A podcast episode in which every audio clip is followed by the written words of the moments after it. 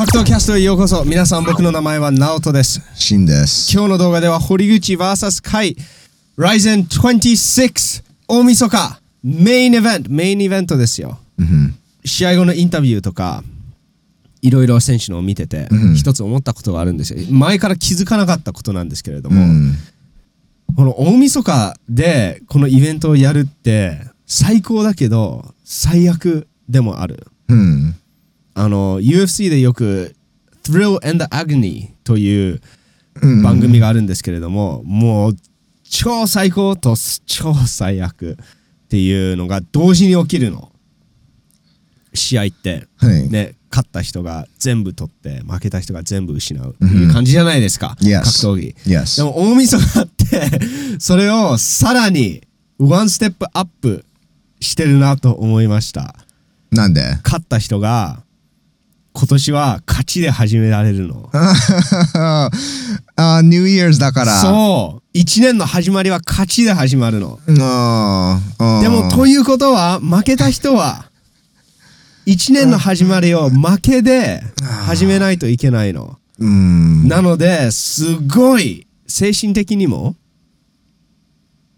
そのかけてるものが大きいなと思いましたうん大晦日に出る選手うん。特にライゼンの大晦日に出る選手うん。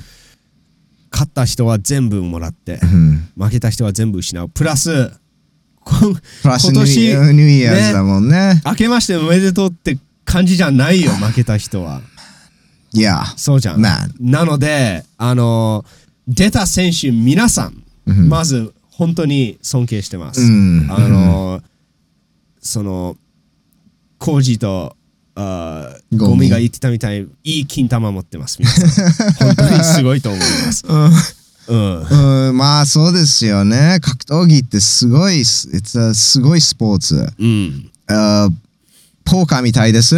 はいただ、毎回 all in。毎回オールイン毎回 all in のですよ、格闘家おは。うん。うん。なるほど、うん。ま、あ、やっぱり、あ、あってできないよ、ポーカーみたいに。うん毎回 all in です。うんもう試合をね、チクチク契約書サインしたらもう逃げられない。all in です。なるほどだからすごい面白いと思います。ん見てる方もすごいスあのスリルがあります。うんうんそのリスクを感じますね。うんでその全てをかけてるのを、あ気持ちが伝わります。やうんうんっぱり。うん。でその気持ちを見るとやっぱりパワーもらえますね。本当に。うんうん。確かにそう。パワーもらえますよ見てる人は。うん、だから格闘技のファンは本当になんか、なんかハードなファンになると思います。うんうん。すごいファンになると思います。うん。まあ他のスポーツもあそそういうのもあるんですけど、なんか本当に元気をもらいますよ。うん。そういうあの生きていくための。で格闘選手はよく皆さんにね元気を与えるために戦ってますっていうのをよく言ってると思うんですよ、うんうんで格闘ファンじゃない人は何を言ってるかすなんか理解できてないと思うんです。うん。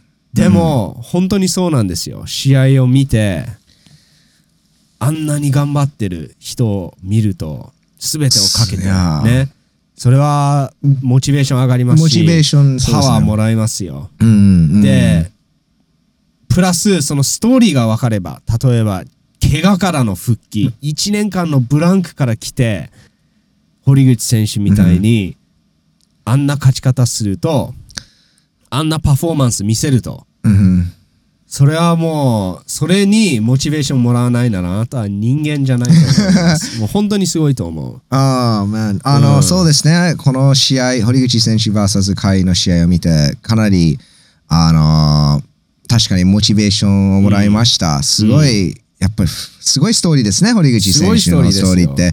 やっぱり MMA の中で、あのまあ、素晴らしいキャリアとか、しあの信じられないストーリーを、まあ、実現させた選手は何人かいます。はいあ GSP 思いつきますね。あの、はいゴミの集めの仕事しながら、ゴミ収集者ゴミ収集者の仕事をして、トライスタージムで練習をして、英語もあんまり喋れなかったんです。うんで、そこからなんとなくなんか UFC のタイトルに挑戦して負けてるんです。マット・ヒュースというあのー強いレスラーに。はいで、またリベンジ取ってベルトを取って、まあ、そのベルトをなんかマッツ・セラに KO 負けされたね。はいうん番狂わせで、それもリベンジを取ってチャンピオンになって、ああ、堀口選手と同じ前十字靭帯断裂したんです。はい That's right. それもありましたね。ではいそれから復帰して、またベルトをあの防衛して、引退して、また帰ってきて、ミドル級ベルトを取った。すごいストーリーです。すごいですすごいですね。コナー・マクレガーのストーリーもすごいです。えでもあ最後にダブルチャンプになりましたよ GSP GSP? 確かに、うん、ミドル級のベルトを取ったからね。すごいですよ。でも、あのー堀口選手のストーリーもすごいです。はいすごいストーリーです。あじゃああの実は、ライゼンで戦う前は UFC で戦ってました。はいで、あの、ディミトリウス・ジョンセンのベルトに挑戦して、負けちゃったんです。はい一本負けしました。本当に試合のラスト1秒で負けました。はいで、その、でもそれから13連勝して、ライゼンのバンタミキーベルトを取って、アメリカのあベルトーはい。のベルトも取って、まあ違う意味でダブルチャンプになりましたね。はい。で、それからもう、もう最高じゃん。はい。On top of the world で、バンクルワサで朝倉海、このなんか新しい、まあスターにもなってない選手だったね、その頃は。うんうん。それで KO 負けして、でもベルトかかってなかったんです。だから次はベルトかかあかけてリベンジ、リベンジを取る。はいっていうところまで来て、そこで怪我。はいで、1ヶ月、3ヶ月アウトでした。うんで、ライゼンとベルト、ベラトールのベルトを返上して、はいあのーそこからもう悔しいよね。あの、朝倉海選手がまだ戦い続けて、うん自分が持れ持ってたベルトを取って、はい。みんな朝倉海選手、いやー、最初は、最戦は朝倉海選手が勝つんじゃないかなというのを聞いてて、はい。リハビリをして、は トレーニングをして、ちょっとずつ、あの、休んでました。はい。すごいフラストレーションがたまると思いますよ。うん。うん。うん、だって自分はもう絶対朝倉海に勝てるよって考えながら、うん。うん。見てないといけないんで、うんでも怪我から復帰してトレーニングして、リベンジ取りました、はい。すごいです。すごいストーリーです。ハッシュタグ Easy Fight あイージーファイトってなんか叫んだ時はすごいあー感動しましたね。あれはねあの衝撃でしたよ僕にとって。うん本当に。うん。いやー。もう最初から自分が勝てるって確信していた感じがしましたね。そうですね。やっぱり外から見てる僕たちはね膝の状態とか練習の状態とか、えー最初負けた時の状態とかうん。わからないので、うん。でもそれは全部堀口選手が分かってます。で堀口選手チームうん。も分かってますので、もう一回やったら絶対に勝てるってずっと思いながら怪我して復帰してすごいですね、すごいですよ、うんすごいです。そう。で俺たちがずっと思ってたことやっぱり合ってたぜ。Yeah! Easy fight! そう。って言ってあのーすごかったですね。すごかったですよ。うん。1年3ヶ月アウトで、うん。この、この、なんか、この瞬間をずっと考えてたから、うん。はい。それが伝わったね、あの叫んだ時に。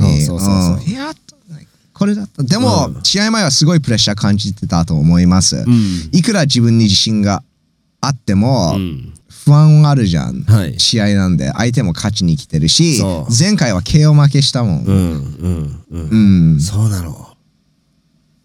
そうなの。だからいいそのアウトの時間ですごい我慢して悔しい思いをしてうん。からこの試合前のプレッシャーうん。でその結果があってもうすごいあの試合が終わってまたベルトを巻いた瞬間がすごいもう、うんまあどういう気持ちなんだろうって思いますよ。最高な気持ちに、えーそれ以外ないんじゃないですかね。うんであのまあ朝倉海はねややられたって感じですよね。あーあのまあ負けてしまったのまあ格闘技なのでか勝つ人がいて負ける人もいます。うんそうですね朝倉海選手が弱いやっぱり世界レベルじゃなかったと僕は思いません。もちろん、だって一回、一回勝ってます。KO で勝ってますよ。それも結果ですよ。うんで、あのー堀口選手は間違いなく世界レベル。うんで朝倉海と堀口選手は1-1です。うん。一勝一敗ずつ。なので3度目はいつか見てみたいですね。うん、うん、うん、そうですね。うん。ああ、これからが楽しみですよ。ああ、堀口選手も誰と戦うんだろうね。でも、ですね。朝倉海選手もこれからが楽しみです。はい。あのーまあ、堀口選手がディミッシュ・ジョンソンに負けて13連勝して、うんもっと強く復帰したと同じように朝倉海選手ももっと強くうん帰ってくると思います。はい。うん、そこが楽しみですね。うんうんでも、3回目の話になると、うん僕はすぐ見たいと思わないです。うん。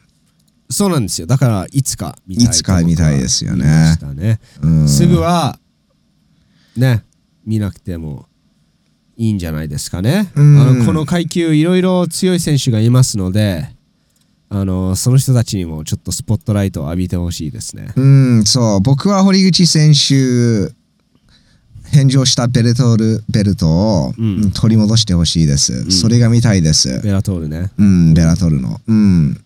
確かまだ、あの、アーチレータアーチー、アーチレーターがチャンピオンですね。はい。堀口 VS アーチレーターは見たいです面白いと思いますよ。面白いと思いますうんもしうんコロナでね、海外の選手が来れるとしたら、それは見たいです。で、やっぱり今すごい話題になってるのは、あの、キャフキックですカーねフ。キックあの、キャフキック。カーフキック話題になってますね。うん。みんなカーフキック、カーフキック言ってます。うん。そう、あの、まあ、カーフキックに入る前に、OK。日本、人気の日本人選手がある技で負けると、それがすごい話題になるの。OK。だから僕、以前に予測したのが、サッカーボールキックは、うん。あの、すごい、いつか議論される OK。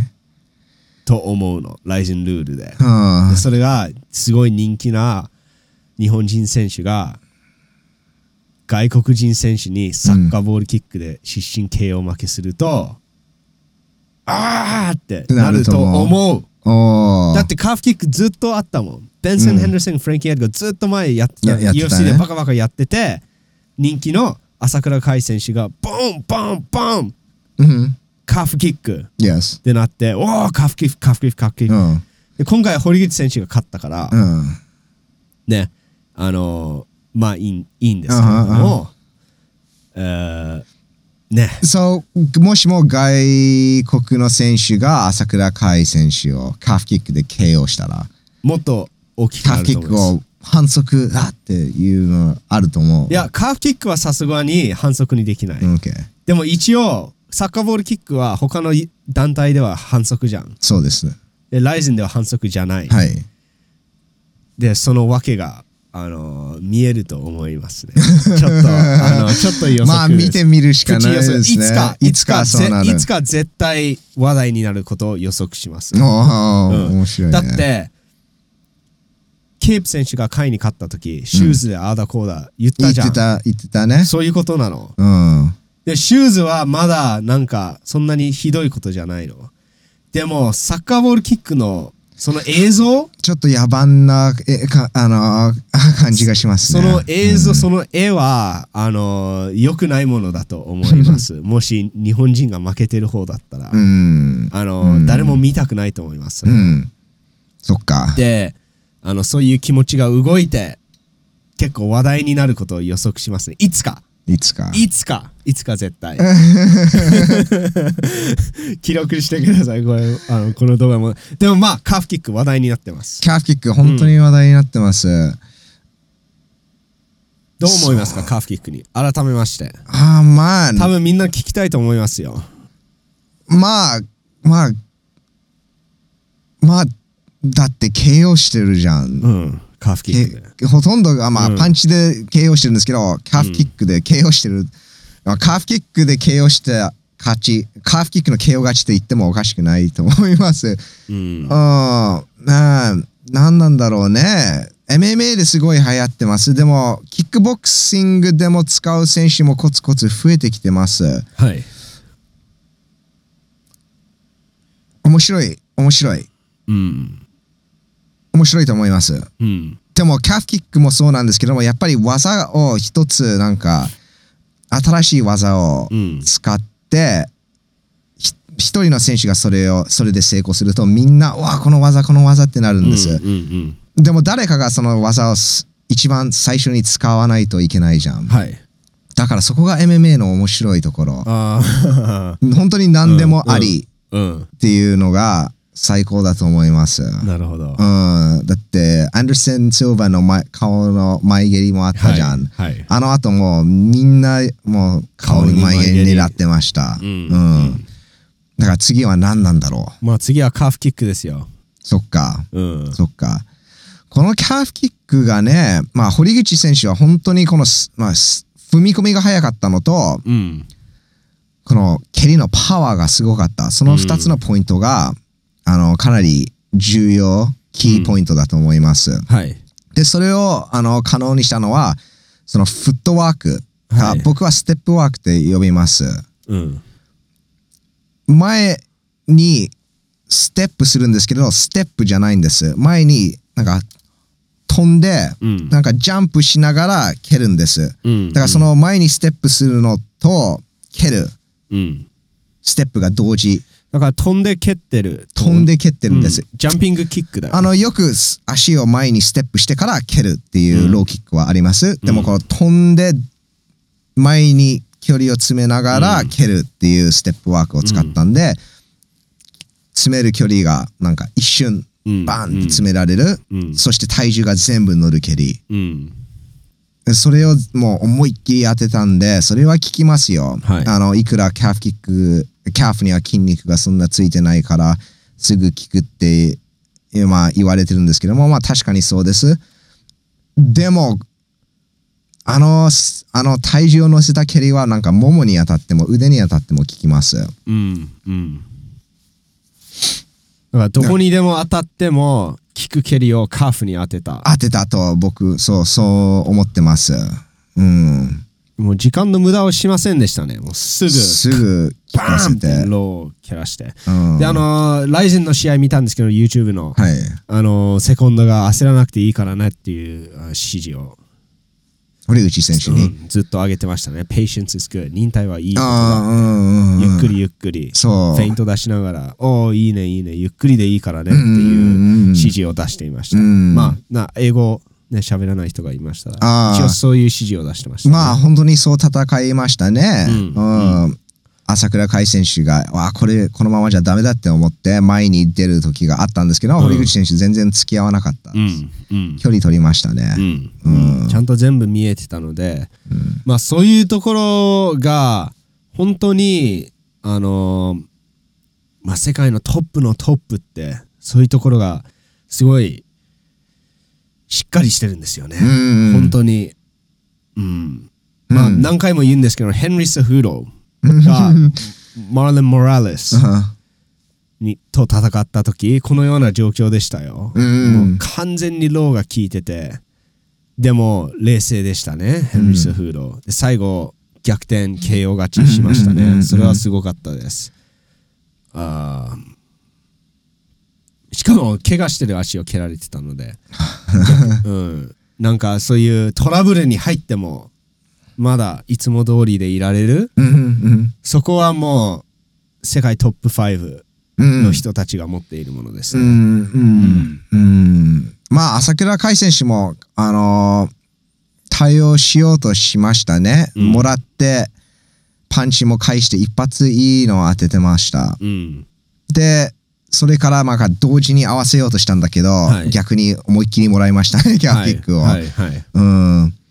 やっぱりカーフキックのカウンターをうん。まあ誰かが考えないといけないです。もちろん距離を取って外すのがうん、一番いいんですけれどもそれ以外になんかあるのかな、まああのパンチの対策でナンバーワンはまあディスタンスうん。ですよね。うん。なのでカーフキックここの距離だとカーフキックが当たるっていう知識だけでもかなりそれだけで対策ができると思いうんます。うんでこの距離はカーフキックが危ないんだよっていうのがあのーあまり分からなかった気がしますね、うん。朝倉海選手に、うん。もちろん堀口選手は飛び込んで蹴ってくるのであのーよほど遠かったと思いよほますど遠かったです、うん。そしてあのすそうステップの入り方がすまだうんちょっとすごいなと思ってます、だからその距離に立っちゃダそメなの。のピヨンって蹴るんです、うん。うん。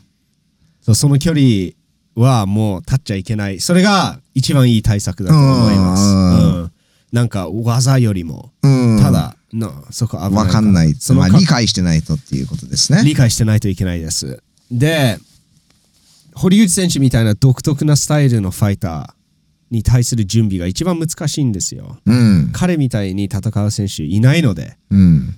でそういう選手いますよね？例えばイズラ・アダサンニャとか、うんうんうんあーアンダーソン・シルバーとか。ジョン・ジョーンズとか、うんうんうん。なんか彼らみたいに戦う選手がいないのでどうやって準備するの？そのリングで。ちょっと見ないと。リングで見てうん。対策練るしかないですね。うんうん、でその見る間にもうバンバン当てていく堀口選手ですよね。そうそうそうそうでも確かに堀口選手はまあ長い期間アウトだったんですけれども、うその代わりにサプライズのアドバンテージを持ってきましたね。おお The element of surprise って言います。うん、うん何をするか分かんない。あでも、堀口選手は甲斐選手の、まあ、最近の試合とかも見れたんで、うんうん。あこういうの、なんか、こういうのを期待できるなっていうとこあなるほど。うんうんがあるあったあったと思います、ん。うん。でもそのサプライズのあれってかなり大きいアドバンテージだと思います、まあそうですよ。うん、逆に1回戦は甲斐選手がそのサプライズを持ってましたね。はい。うん。はい。うんうん。面白いところです、うん、格闘技って面白いですうん。面白いですね。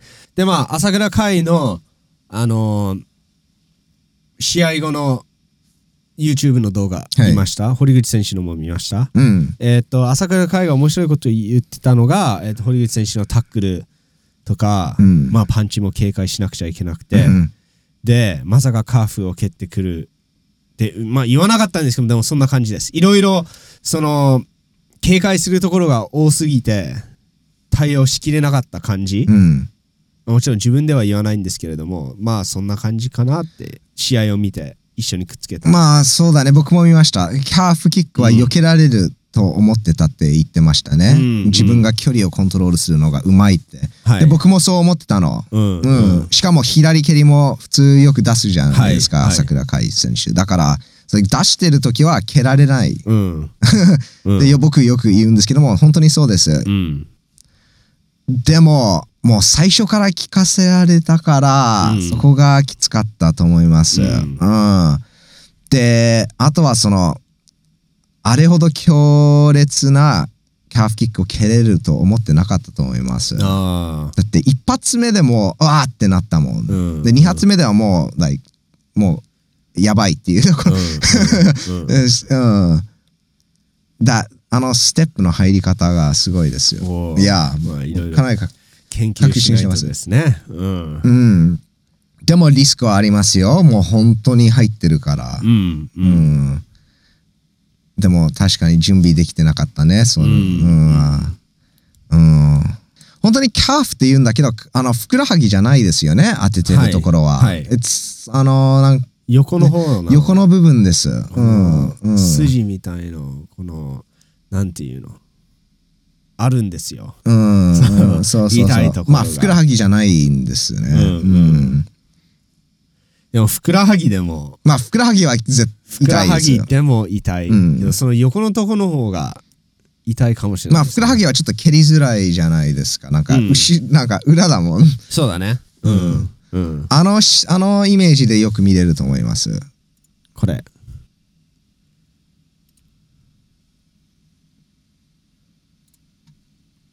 そうそうそう。あの、足の、なんか、なんかすね骨があるじゃないですか蹴る部分の、うん。その外側。うん。なんです、あれは痛いです。これは痛いよ。うん、うん。うん、これは痛い。痛い。でカットするしかないんですよ。距離に入ったら。うん。うんローキックって逃げようとするほど痛いの。本当に。うん。にあーやばいって思ってひるんだらもっと痛いの。うん本当にあの中途半端な動きはダメなんですよ。しっかりカットするかもう受けてカウンター打つかうん。あの避けるか。うん。事前にい予知して避けるか。でも、うん。うわやばいってなってうーってなるとあのこんな感じにでなります、ね、も思いっきりもらってましたね朝倉海選手、だって。もらってなんか足が飛んでいくもん。だからそれは、まなんか本当にもらってた、うん。なんか流し威力も流してるところが全然ない。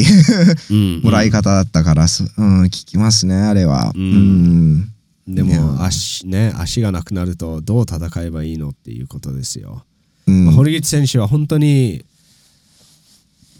いい作戦を持ってきて。いろいろあったと思いますよキャフキック以外、っそうなんですよ、うん。これはただ初めとしてカーフキックでいこうって、ていう感じで聞いたからうわいなんか決めに行ったっていうと,、ところがあると思います。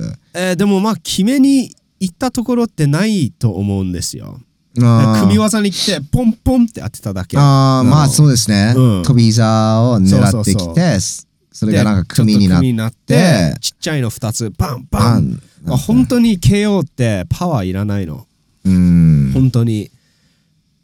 え like 正しいタイミングで正しいとこに当てると人って倒れるんですよ。